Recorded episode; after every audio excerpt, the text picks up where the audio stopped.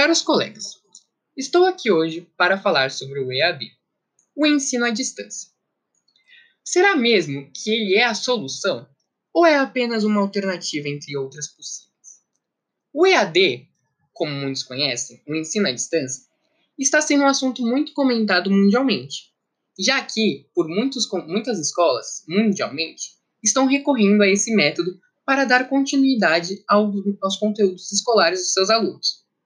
Porém, em países desenvolvidos, o EAD é uma solução muito viável, já que não tem tanta desigualdade social e a maioria da população tem acesso à internet, elemento básico para o ensino à distância. Mas em nosso país, no nosso país Brasil, será mesmo que todos podem ter essa aula EAD? Essa é a questão. E por isso, no episódio de hoje do nosso podcast Vida Compli Vidas Complicadas, convidarei a minha auxiliar de trabalho, Júlia, e duas entrevistadas para dialogarmos sobre os pontos positivos e, e, claro, os pontos negativos que o EAD apresenta. Mas, lógico, não podemos esquecer: o EAD, num futuro, com certeza será uma das soluções mais viáveis para o ensino. Já que estamos falando da tecnologia, um elemento muito futurístico e que com certeza será viável para todos em algum dia. Então, sem mais delongas, quero convidar todos os nossos ouvintes a iniciar, a iniciar o áudio do nosso podcast de hoje, Vidas Complicadas. Olá, meu nome é Tadeu e eu sou o diretor-chefe do podcast Vidas Complicadas. No episódio de hoje, irei abordar com três colegas um assunto muito comentado na mídia: o EAD.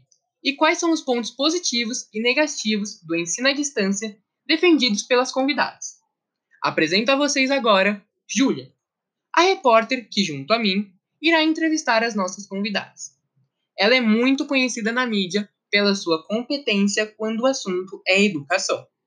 E será uma das nossas mediadoras, trabalhando com os dois lados da conversa, e ao final, iremos concluir o debate apontando os principais pontos da nossa conversa. Olá, Brasil! Mais um dia ao seu lado e sem perder tempo, já quero apresentar as nossas duas convidadas de hoje. Primeiramente, irei chamar a Luma, uma colunista do Jornal do Estado sobre Educação, que recentemente postou um texto chamado EAD, o Futuro da Educação, onde abordou os principais benefícios com o ensino à distância. Bom dia, Júlia! Agradeço pelo reconhecimento da minha coluna e pela oportunidade de estar aqui hoje para debatermos sobre o ensino da nossa nação. Agora apresento a querida Ana, uma jornalista digital que possui um blog sobre educação, onde defende a escola e o ensino presencial de qualidade para toda a comunidade. Bom dia, ouvintes. Agradeço o convite para ser entrevistada por vocês dois, esperando ouvir mais ideias que possam ajudar no desenvolvimento e a melhoria da educação no nosso país. Agora, você, Lua, que veio ao nosso programa falar sobre o lado positivo do ensino à distância. Poderia, por favor, nos mostrar quais são os seus pontos e por que defende o EAD? Bom, Tadeu, eu defendo o EAD, pois creio que o mundo está cada vez mais tecnológico só no Brasil, o número de smartphones já passou a taxa de dois aparelhos por pessoa. Portanto, concluímos que as vendas só crescem, cada vez mais. Vamos também, vemos também que os aparelhos possuem plataformas de estudo online com um modo inteligente de conversa. Assim, o IAD cresce e hoje é possível assistir a sua aula de qualquer lugar, sem importar o aparelho que você usa para assistir, facilitando a vida de quem se interessa para se qualificar. Tem certeza disso? Ana, respeito sua opinião de colega, mas por favor espere sua vez de contra-argumentar. Continuando, um ponto importante do EAD é a flexibilidade proposta pelo método, principalmente quando se trata de horário.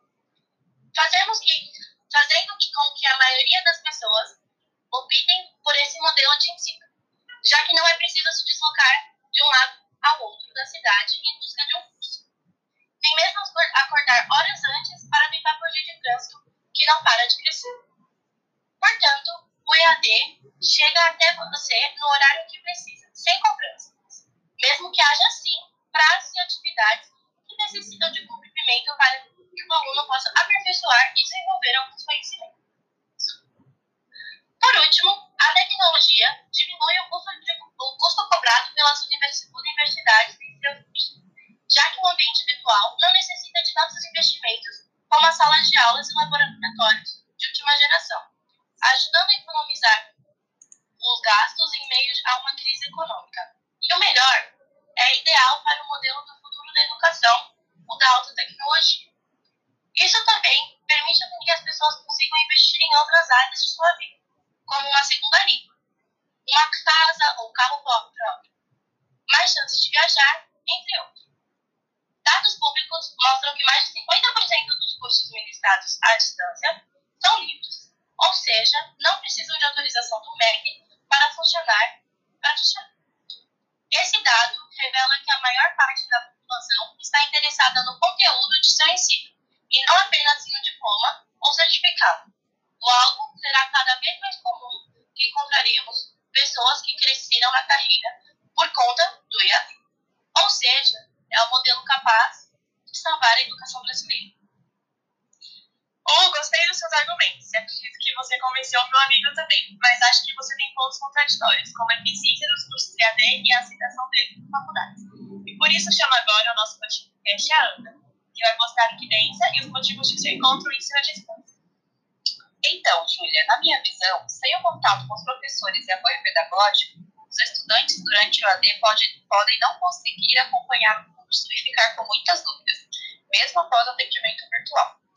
No EAD se perde o vínculo direto entre professor e aluno que garante um aprendizado.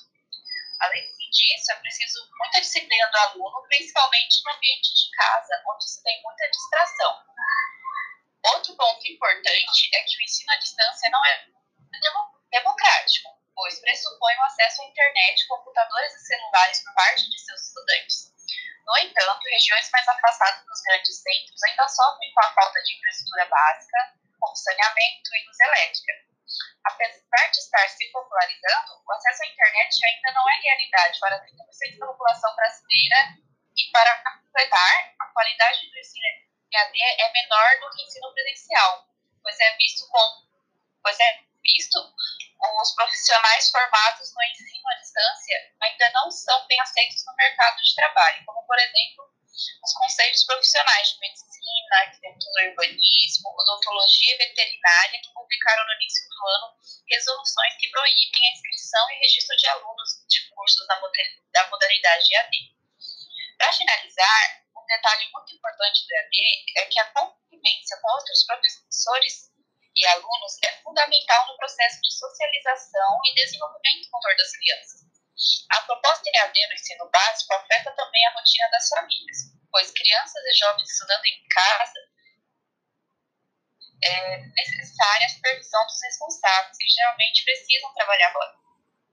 Ao pensar em regiões mais pobres, a escola básica ainda garante a alimentação dos estudantes por meio da merenda escolar. Sendo assim, só posso concluir que o EAD é uma justificativa para aumentar a desigualdade estudantil e a falta de oportunidade para os novos para os menos favorecidos? Bom, creio que você também apresentou argumentos muito bons e, de fato, mais coerentes com a realidade do nosso país. Enfim, chegamos a mais um término do programa. Gostaria de agradecer às entrevistadas e à minha colega de trabalho no episódio de hoje.